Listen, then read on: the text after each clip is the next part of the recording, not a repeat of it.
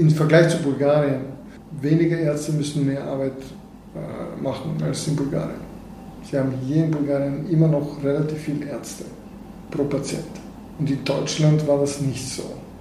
Das heißt, äh, zum Beispiel in Deutschland haben wir in unserer Klinik so die 1000 also drei Fachärzte haben 1000 Operationen pro Jahr gemacht und in Bulgarien in einer ähnlichen Klinik waren wir zu 20 Ärzte, die, die 1000 Operationen im Jahr gemacht haben. Das heißt, es war schon die Arbeitsbelastung war in Deutschland ist immer noch deutlich größer als in Bulgarien.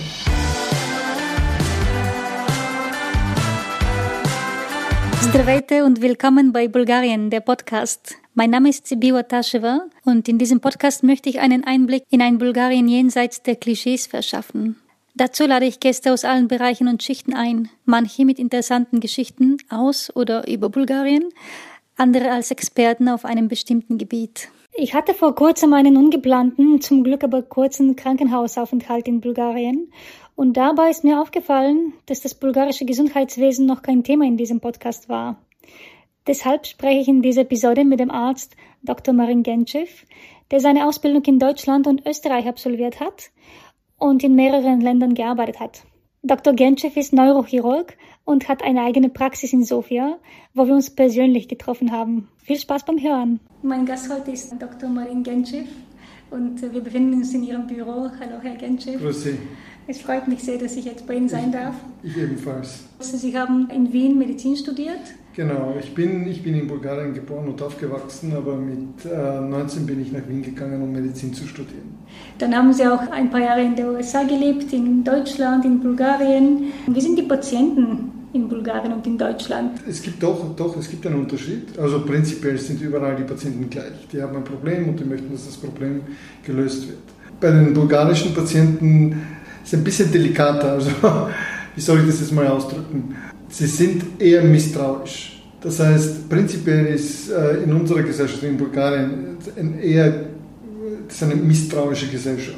Das heißt, wir, wir trauen uns gegenseitig nicht. So ist auch der bulgarische Patient. Das heißt, wenn man einem deutschen Patient was sagt, der akzeptiert das meistens. Auch eine Empfehlung, sich zu operieren, wird meistens akzeptiert. In Bulgarien sind die Leute eher dann zurückhaltend, sie holen sich fast immer vorher eine zweite Meinung oder eine dritte Meinung. Das heißt, es ist ein längerer Prozess, ein Vertrauen aufzubauen.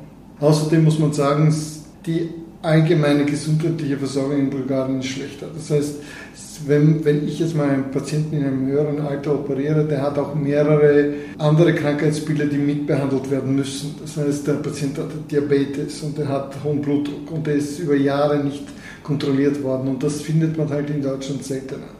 Das heißt, der deutsche Patient ist deutlich bewusster, was seine Gesundheit betrifft. Kam daher die Idee, diese App zu machen. Sie haben eine Wirbelsäulen-App Ich habe eine Wirbelsäulen-App gemacht, weil ich der Meinung war, die Patienten müssten auch informiert sein, was auf sie zukommt und wie Entscheidungen getroffen werden. Weil es gibt eine Disbalance, also eine, eine Wissensdisbalance zwischen Ärzte und Patienten. Und diese Wissensdisbalance wird es immer geben, die soll aber eher gering sein. Und es ist sehr schlecht, wenn der Arzt alles weiß und der Patient weiß nichts.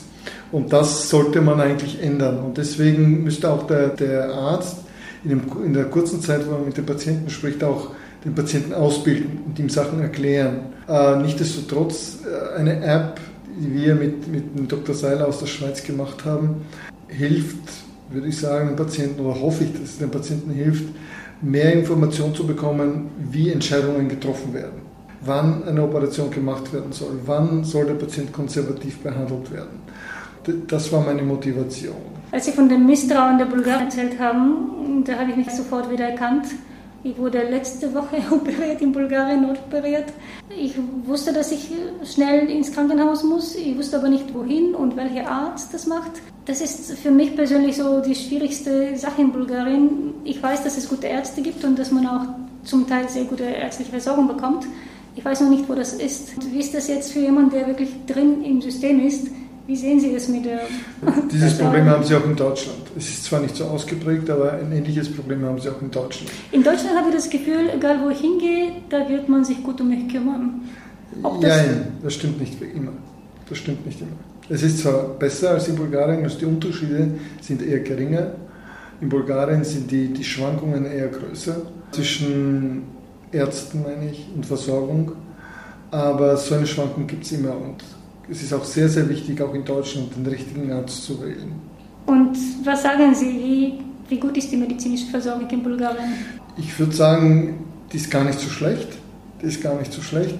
Ganz besonders, wenn Sie wüssten, wo Sie hingehen. Das, was wirklich ein Problem ist bei uns, ist die notfallmäßige Versorgung. Ein Riesenproblem ist die Tatsache, dass wir nicht einmal einen Hubschrauber haben, der Unfälle ins Krankenhaus so schnell wie möglich bringt. Und das ist zum Beispiel etwas, was es in Deutschland nicht gibt. Und es gibt leider Gottes immer wieder Patienten, die man mit einem Hubschrauber oder mit einer guten mit einem guten Patiententransport hätte retten können, die halt gestorben sind. Und das gibt es in Bulgarien deutlich mehr als in Deutschland. Ich hoffe, dass wir, also jetzt habe ich gehört, dass wir dann Bulgarien sechs Hubschrauber kaufen wird.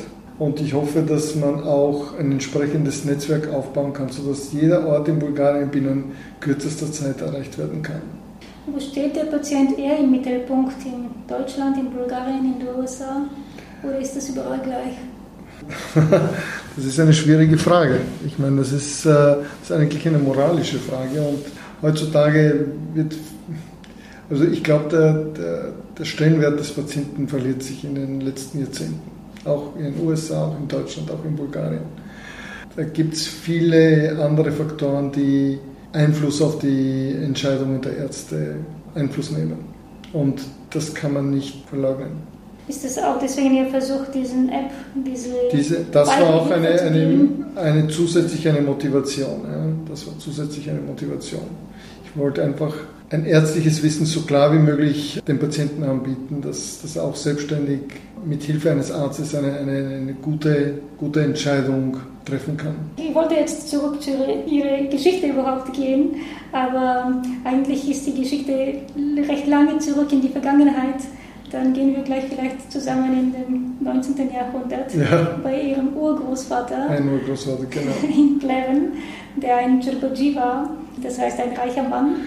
Und wie es damals so gängig war, der schickte seinen Sohn nach Frankreich, um Medizin zu studieren. Genau, mein, mein Urgroßvater war, ist, ist, nach Frankreich gegangen, nach Montpellier und nach, äh, nach Montpellier und hat dort Medizin studiert. Ja. Und er kam zurück ein paar Jahre nach der Befreiung, also damals war Bulgarien noch im Osmanischen Reich. 1898 wurde er Direktor der Alexandrowska Krankenhaus. Ja, der, ist, der hat damals mit einem, mit einem bekannten Schweizer Arzt, dem Dr. Robert Stirling, zusammengearbeitet. Und nachdem der Dr. Stirling zurück in die Schweiz gegangen ist, hat mein Urgroßvater die Chirurgie, er war eigentlich praktisch der bekannteste Chirurg in, in Sofia. Der schickte auch seinen Sohn wieder nach Frankreich? Um der leider, leider, leider nicht. Eigentlich zu dem Zeitpunkt, wo mein Großvater eigentlich nach Frankreich gegangen ist, war mein Urgroßvater schon tot. Das heißt, mein Urgroßvater ist alleine hingegangen, ohne die Unterstützung seines Vaters. Der okay. ist eigentlich ein junger, junger glaube ich, keine 60 gehabt, also 52 oder 54 ist er gestorben. Ja. Aber der Sohn hat trotzdem seinen, seinen Wunsch verwirklicht und ist dann selbst auch Arzt geworden. Der ist selbst auch Arzt, genau. Nach Bulgarien. Genau. Seine Tochter wiederum ist allerdings aber Architektin. Die ja, eine, genau. die andere ist Biochemikerin in München. Genau. Und äh, die Architektin, das ist ihre Mutter, das ist meine die auch in Rom spezialisiert hat. Genau. Ich fand die Geschichte, wie ihre Eltern sich kennengelernt haben, sehr schön. Sie haben sich bei der Ausgrabung im Osttor in Sofia. Genau, in, das ist in der Unterführung von Präsident Genau, dort kennengelernt, das stimmt, ja. da, da werde ich jetzt immer an sie denken, wenn ich da vorbeilaufe, an ihre Eltern. Sie bekamen Zwillinge, sie und ja. ihr Bruder. Und der Bruder, der eine ist Architekt geworden, der andere genau. Mediziner. Aber mein Bruder ist auch, ist mittlerweile eigentlich eher so im Engineering, also im, hat eine, eine, eine eigentlich sehr, eigentlich die größte, europaweit größte Fassadenbaufirma, also Planungsfirma. Das heißt, er beschäftigt sich mehr mit, mit, mit Maschinenbau und Ingenieurwesen als mit Architektur. Aber das macht er, das hat er studiert. Aber wie war es für Sie, als Sie Jugendlicher waren? Hatten Sie, diesen, hatten Sie so einen Druck gespürt, wenn man die ganze Familiengeschichte kennt? Von dem Vater haben wir noch gar nicht erzählt, der war ein bekannter Architekt auch. Oder genau. ist noch? Also, er ist noch, ja. Der, der ist jetzt 88 Jahre alt, aber der ist, dem geht's gut. Hatten Sie so einen Druck, dass Sie auch Jein. in die Richtung gehen sollen? Jein, gut. Äh, natürlich, es gibt sowas wie ein Familiengeschäft und, und es war uns relativ klar, mein Bruder und ich, dass in der Familie, unser Familiengeschäft ist entweder Medizin oder Architektur. Und einer hat sich für Architektur entschieden, der andere für Medizin und das war's. Also ich hätte auch was anderes studieren können. Aber ich bin eigentlich sehr dankbar, dass ich Medizin studiert habe, weil die Medizin ist ein extrem weites Feld. Das heißt, in der Medizin können Sie kann jeder sein, sein, sein, sein Talent eigentlich entwickeln und sein, seine Talente nützen. Das heißt, Sie können Pathologe werden, nur am Mikroskop arbeiten, Sie können sich mit Molekularbiologie beschäftigen, Sie können Psychiater werden, Sie können Chirurg werden. Das heißt, in der, in der Medizin werden verschiedenste Menschentypen gebraucht und das finde ich ganz toll. Das heißt, jeder, jeder kann irgendwo in der Medizin unterkommen und eigentlich recht erfolgreich sein. Jetzt muss ich an mich selbst denken. Meine Eltern wollten, dass ich Jura studiere.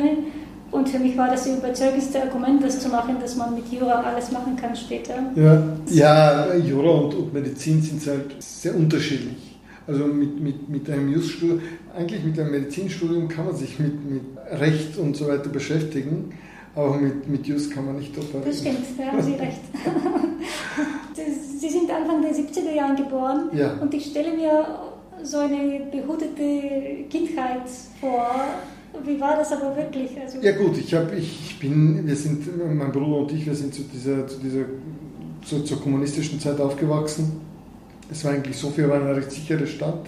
Natürlich hat man das alles mitgekriegt, dass man bestimmte Sachen nicht sagen darf, dass man bestimmte Sachen nicht sagen darf also so Meinungsfreiheit gab es nur begrenzt. Seitdem bin ich eigentlich so ein Meinungsfreiheitsabsolutist geworden. Das heißt, ich bin der Meinung, dass jede Meinung geäußert werden soll, kann und darf. Und ich bin der festen Überzeugung, dass das eigentlich die einzige Garantie gegen, gegen Tyrannei ist, gegen die Entstehung und, und Perpetuation von Tyrannei ist. Es war eigentlich eine recht schöne Zeit, muss ich sagen. Also ich habe sehr gute Erinnerungen. Mein Bruder und ich, wir, wir sind gemeinsam ins Gymnasium gegangen. Wir waren gemeinsam im Ruderclub. Also es war echt eine, eine schöne Zeit. 1989, die Wende. Habe ich miterlebt. Ich habe, da war ich schon am Ende des Gymnasiums. Da war ich 89, da war ich 18 Jahre alt.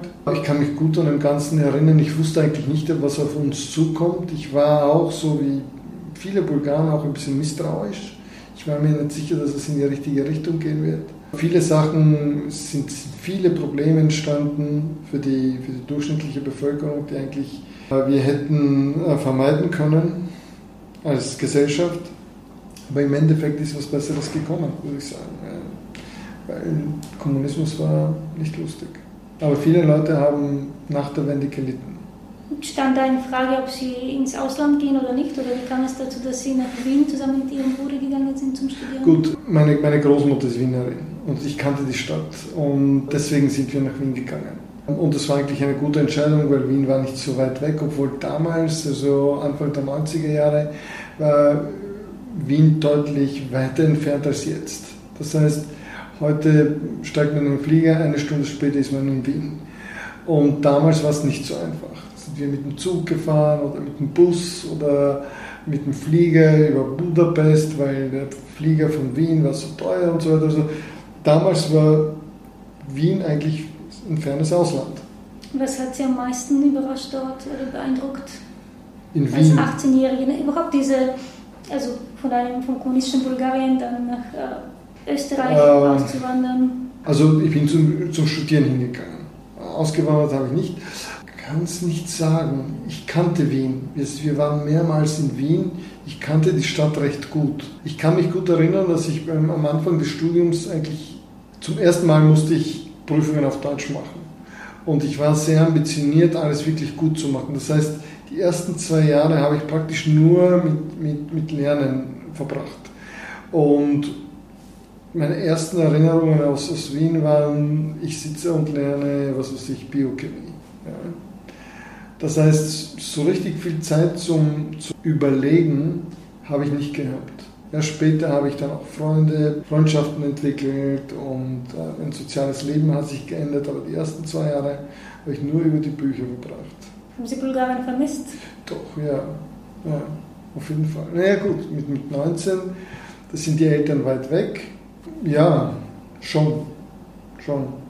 Aber gut, das muss man, man muss halt durch. Dann Studium abgeschlossen, Militärdienst in Pleven. Ja, genau. Nachdem ich meine, meinen Wehrdienst absolviert hatte, bin ich wieder zurück nach Wien gegangen, so für drei Jahre und dann von Wien aus bin ich mit einem Stipendium der Österreichischen Akademie der Wissenschaften bin ich nach Amerika gegangen. Und ich habe dort fast vier Jahre verbracht. Was haben Sie da gelernt? Ich habe gearbeitet. Ich war in einem Forschungsinstitut, das heißt, das ist das NIH, National Institute of Health. Und da habe ich mich mit Forschung beschäftigt. Und das war eigentlich eine sehr interessante mit Stammzellen, Stammzellforschung. Mit neuronalen Stammzellen. Ich habe mich da prinzipiell für neurodegenerative Erkrankungen sehr interessiert. Äh, das sind so äh, Alzheimer das, was Sie vielleicht kennen, ist die, die BSE, Bovine Spongiforme Enzephalopathie, Mad Cow Disease, so wie es jetzt Corona ist. 1995 war, war die äh, Mad Cow Disease. Also das ist eine degenerative Erkrankung bei, bei Rindern und da sind mehrere hundert Menschen in Europa gestorben und da mussten alle hunderte von tausend äh, Rinder getötet werden. Aber es war wirklich ein Riesenproblem. Gut, ich habe mich mit dem Problem beschäftigt und in Amerika wollte ich halt eine, eine Therapie für solche, für solche Krank Krankheiten entwickeln und hat sich aber als unmöglich dargestellt. Gibt es immer noch nicht, leider. Hat sich Ihr Weltbild nach diesem Aufenthalt in Amerika geändert? Ja, also ge geändert hat auf jeden Fall mein, mein, hat mich auf jeden Fall stark, sehr stark beeinflusst. Weil Amerika ist äh, schon ein besonderes Land. Zumindest damals. Ich weiß nicht, wie es momentan ist aber damals war das eine sehr, sehr, wie soll ich sagen, es war ganz anders als in Europa. Die Maßstäbe waren anders. Ich bin ins Geschäft gegangen, ich kann mich erinnern, ich bin ins Geschäft gegangen und ich konnte plötzlich eine Gallon, also vier Liter Milch kaufen, in einer Flasche. Das war für mich ein totaler Kulturschock. Weil in Wien, das ist ich auch in Sofia, die große Packung war ein Liter, die kleine Packung halber Liter. Und in Amerika war die kleinste Packung ein Liter dann die, die, die normale Packung 2 Liter und man konnte auch eine Gallone Milch kaufen.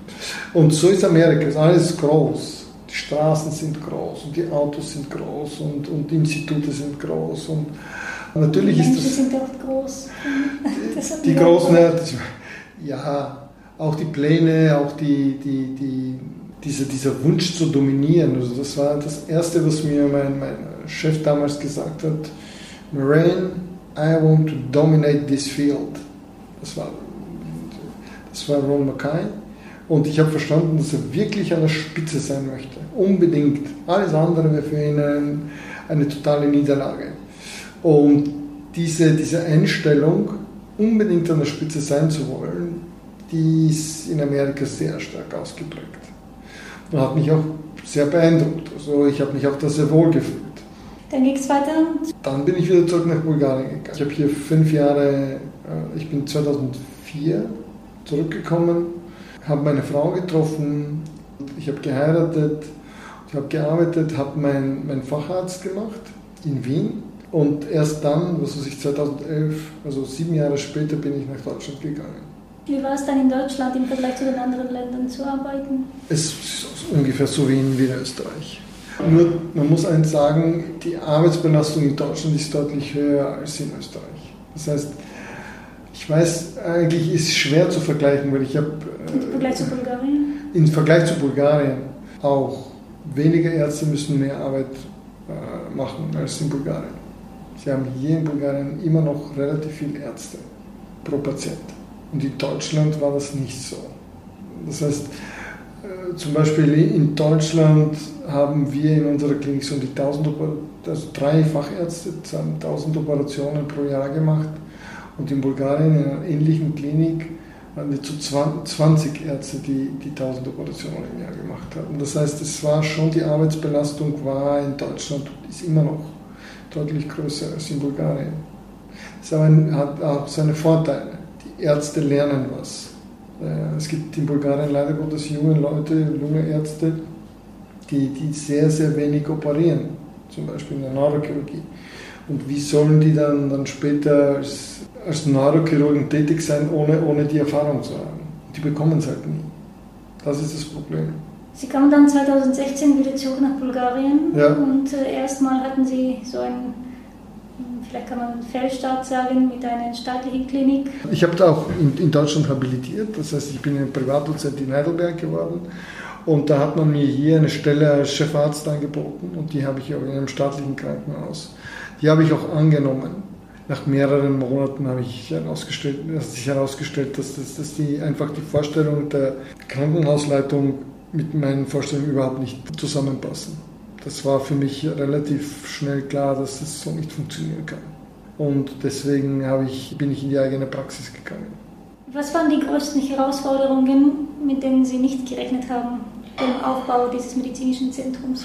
Corona war ziemlich äh, herausfordernd, muss ich sagen, weil über Nacht, also zuerst habe ich zwei Räume gehabt mit einem Warteraum und, jetzt, und dann habe ich das alles verdoppelt. Kaum habe ich noch die zusätzlichen äh, Räumlichkeiten gemietet gehabt, kam der erste Lockdown. Heute auf morgen hat niemand angerufen in der Praxis. Keiner wollte zum Arzt. Und das war sehr stressig, weil man ist halt selbstständig. Ich meine, entweder kommen die Patienten und man betreut Patienten und, und hat ein Gehalt oder man betreut keine Patienten, man hat kein Gehalt. Das war für mich eine, eine schwierige Zeit. Was haben Sie dabei gelernt oder wie sind die Na gut, man muss, man muss halt, man muss halt, ja, es gibt halt schwierige Zeiten, da müssen wir durch. Aber jetzt geht es wieder besser, oder? Jetzt geht es deutlich besser, besser als je zuvor, aber nichtsdestotrotz, es war eine schwierige Zeit, es war eine Herausforderung. Sie sind ein Arzt und ein äh, Unternehmer. Was ist leichter? Naja, Unternehmen ist auf jeden Fall leicht. Und zwar, wenn man am Anfang in der Medizin denkt man immer an einen Menschen, der, an einen Patienten. Dann später, je mehr Erfahrung man, man bekommt, kriegt man mehr und mehr eine Distanz zum Patienten. Aber die Ärzte, die wirklich gut sein wollen, wirklich gut, die müssen, dürfen nie vergessen, dass, dass sie halt mit der Gesundheit und mit dem Leben des Patienten arbeiten, mehr oder weniger. Manchmal ist es wirklich schwierig, Entscheidungen zu treffen. Und als Unternehmer ist es relativ einfach. Da stehen die Zahlen und man weiß es. Und beim Patienten ist es nicht immer so. Welche Zugewinn haben Sie bekommen, indem Sie nach Bulgarien zurückkommen? Ich glaube, es, es hängt auch mit, mit meiner Persönlichkeit zusammen. Also ich, ich mag sehr, wenn ich mein eigener Herr bin. Und in Bulgarien kann ich das besser schaffen als in Deutschland. Und das war eigentlich der, der Hauptgrund, wieso ich wieder zurück nach Bulgarien gegangen bin. Es ist für mich einfacher, da meinen eigenen Weg zu gehen. Und das äh, genieße ich und das, ich bereue diese Entscheidung überhaupt nicht. Und wenn es auch schwierige Zeiten gibt, es gefällt mir auch die, die Tatsache, dass man dann bestimmte dann, dann Hürden überwinden muss, das, das, das gefällt mir. Das ist auf jeden Fall ein Vorteil, den ich, den ich momentan genieße. Und worauf müssen Sie verzichten hier in Bulgarien? Na ja, gut, es gibt einige Sachen, die in Deutschland deutlich besser sind. Angefangen mit der Infrastruktur, bessere Straßen. Ja, das ist vielleicht das, was mich am meisten stört. Die Straßen. Ja, Wobei ich finde, die sind viel besser geworden als vor sie zehn sind Jahren. besser geworden, aber es Besser. ist immer noch äh, Nachholungsbedarf. Und das ist vielleicht das, was, also Ordnung. Das, das fehlt mir schon. In gewissen Bereichen muss, sie- muss es eine Ordnung geben. Und da bietet Deutschland enorme Vorteile. Oft liest man in den Zeitungen, wie viele bulgarische Ärzte ins Ausland aus, auswandern und hier fehlen. Und Was kann die Leute halten? Oder Was könnte die Leute dazu bringen, wieder zurückzukommen? Vielleicht das ist die wichtige Frage. Na gut, das System muss ein bisschen freier sein. Das heißt, die Leute müssen halt, äh, weil für einen Arzt, das Wichtigste für einen Arzt ist, dass er nicht nur, dass er gut verdient. Also das ist jetzt mal nicht das absolut Wichtigste. Aber das, das Gefühl, dass er irgendwie nützlich ist, dass er seine, seine, sein Können verwenden kann, seine Talente verwenden kann, dass er die Freiheit hat, die Leute so zu behandeln, wie er richtig, für richtig empfindet. Das sind auf jeden Fall Tatsachen, die für einen Jungen oder auch für jeden Arzt wichtig sind. Und wenn das alles fehlt, ja, dann ist es schwierig. Und deswegen die meisten Leute, die aus dem Ausland zurückkommen, gehen in die eigene Praxis. Ich war jetzt gerade bei einem Gastroenterologen, der hat über Jahrzehnte, glaube ich, in, in England gearbeitet. Der hat auch seine eigene Praxis. Das heißt, äh, für Leute, die aus, aus Deutschland zurück nach Bulgarien kehren, ist die Arbeit an der Klinik, besonders in einem staatlichen Krankenhaus, sehr schwierig. Sehr schwierig. Aber die Möglichkeiten, ihren eigenen Weg zu gehen? Gibt es. Ja, dann muss man halt in die eigene Praxis gehen und das, das, das geht dann problemlos. Sie haben nicht nur die eigene Praxis, sondern auch eine Familie mit sieben Kindern? Ja, genau. Warum war es Ihnen wichtig, dass die Kinder in Bulgarien aufwachsen? Also für mich war es wichtig, dass die Kinder an mehreren Orten aufwachsen. Für mich war es auch wichtig, dass die Kinder, zum Beispiel die älteren Kinder, auch eine, sehr früh eine Fremdsprache lernen. In Bulgarien hat man natürlich den Vorteil, das sind die, die Cousins, die Cousinen, die Großeltern sind da. Das ist alles ein, von großem Vorteil. Und ich glaube, das ist auch recht wichtig für die Kinder. Ja, und das war eigentlich vielleicht das familiäre Umfeld, war das, das Ausschlaggebende, wieso ich unbedingt wollte, dass die Kinder auch einen Großteil der, der Jugend in Bulgarien verbringen. Wie lösen Sie die Frage mit Bildung und. Naja, gut, die, die Bildung. Ich meine, das Schulsystem ist gar nicht so schlecht in Bulgarien. Also, ich finde es gar nicht so schlecht. Außerdem, das Wichtige, die äh, wichtigste Institution, die die Kinder ausbildet ist, die, ausbildet, ist die Familie. In der Schule können sie vielleicht das Rechnen und das Schreiben lernen, aber so richtig, die richtige Ausbildung, die, die findet in der Familie statt. Insofern würde ich sagen, bis jetzt haben wir keine so großen Probleme mit der Ausbildung. Hoffentlich werden wir sehen in Zukunft. In einem Interview haben Sie gesagt, dass Ihre Frau die Chefin zu Hause ist. Das ist immer noch so. Und äh, was sind so die größten Herausforderungen, wenn man so eine kinderreiche Familie hat? Man da immer einen Parkplatz vor der Wohnung findet. Zum Beispiel. Das ist ein, eine Herausforderung. Sonst ist es eigentlich kein so großes Problem. Man, man braucht halt eine größere Wohnung, man braucht mehr Disziplin. Das heißt, es kann nicht sein, dass jeder macht, was er will. Also mit einem Kind ist es vielleicht einfacher, aber mit sieben ist es unmöglich. Das heißt, müssen alle sich einen gemeinsamen Plan halten. Das ist nicht, nicht immer einfach, weil äh, ein 14-Jähriger hat andere Vorstellungen als eine, ein dreijähriges Mädchen. Aber die müssen sich halt anpassen. Und wenn die dann 18 sind, müssen, können sie halt ihren eigenen Weg gehen. Aber diese, diese gemeinsame Ordnung, die man haben muss als Familie, die muss, müssen die, die Eltern aufbauen. Es ist nicht einfach, weil die, die wehren sich natürlich. Die, die wollen unbedingt ihre Freiheit haben, die Kinder. Wir haben nur eins und das ist schon mal sehr, da stoßen wir an unseren Grenzen. Also mit, mit mehreren Kindern wird es einfach. Kaum hat man die Grenze von drei überschritten, dann wird es wirklich viel einfacher, weil äh, erstens einmal die Älteren können auf die Jüngeren aufpassen. Außerdem, sie haben eine, die, die bauen ihre, ihre eigene Welt auf. Und diese Welt, das ist eine, eigentlich eine verkleinerte Kopie von der, von der Realität. Das sie lernen sehr schnell, wie die Welt funktioniert, die Kinder. Weil wir als Eltern versuchen, den Kindern Regeln beizubringen, die aus einer idealen Welt stammen musst das machen, du musst jenes machen, du darfst nicht lügen, du darfst nicht klauen, du darfst das nicht. Und in der Realität ist es ganz anders. Und wenn sie dann sieben Geschwister haben, sie haben alles. Gewalt, Lügen, was weiß ich, die klauen sich gegenseitig alles, was sie sich vorstellen können, vom Polster bis zum Spielzeug. Das heißt, sie sind mitten im, im Dschungel ja, und die lernen es, wie, wie, wie alles funktioniert. Das heißt, man, natürlich muss man als, als Eltern dann sehr aufpassen, dass es nicht entgleist. Natürlich muss man den Kindern klar machen, dass bestimmte Sachen nicht, nicht toleriert werden. Körperliche Gewalt oder, oder Lügen oder alles. Nichtsdestotrotz, das existiert in dieser kindlichen Welt. Und die, die lernen es. Und ich finde es gar nicht so schlecht, dass sie wissen, dass sowas, sowas gibt. Und, und äh, diese große Familie gibt ihnen was, was eine kleinere Familie den Kindern, glaube ich, eher nicht geben kann. Und wir werden halt gucken, aber ich glaube, dass das wird dann, das wird sich als, als Vorteil weisen. Mein, mein Eindruck ist, dass, das sage ich jetzt sage ich zu meiner, zu meiner Frau, wenn wir unsere Kinder mit, mit den anderen Kindern vergleichen, ich habe das Gefühl, unsere Kinder sind wie, wie, wie Straßenkater. Das sind so, so kleine Räuber, die wissen ganz genau, dass, dass die ganze Welt gegen sie ist und die versuchen da irgendwo ein Bonbon zu klauen und das zu machen und hoffen, dass sie keiner sieht. Also auf jeden Fall, äh, ja, auf jeden Fall spürt man das. Ich habe ein Interview mit Ihnen und mit der ganzen Familie gesehen und da waren alle so aufgeweckte kleine Kinder, die sind, ja, die sind, die sind, die sahen sehr, aber auch, die sahen sehr ausgeglichen und glücklich aus. Das muss ich sagen. Ja, das ist, das ist natürlich sehr täuschend, weil kaum kommen fremde Leute bei uns, zu uns, benehmen sie sich unglaublich gut.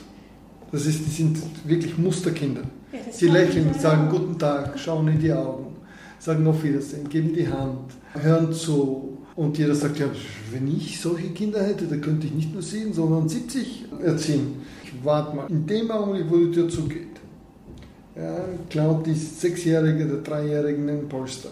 Und da wird geschrien bis zum geht nicht mehr. Also insofern, das, was Sie am Fernsehen gesehen haben, ist nur ein Teil des Bildes.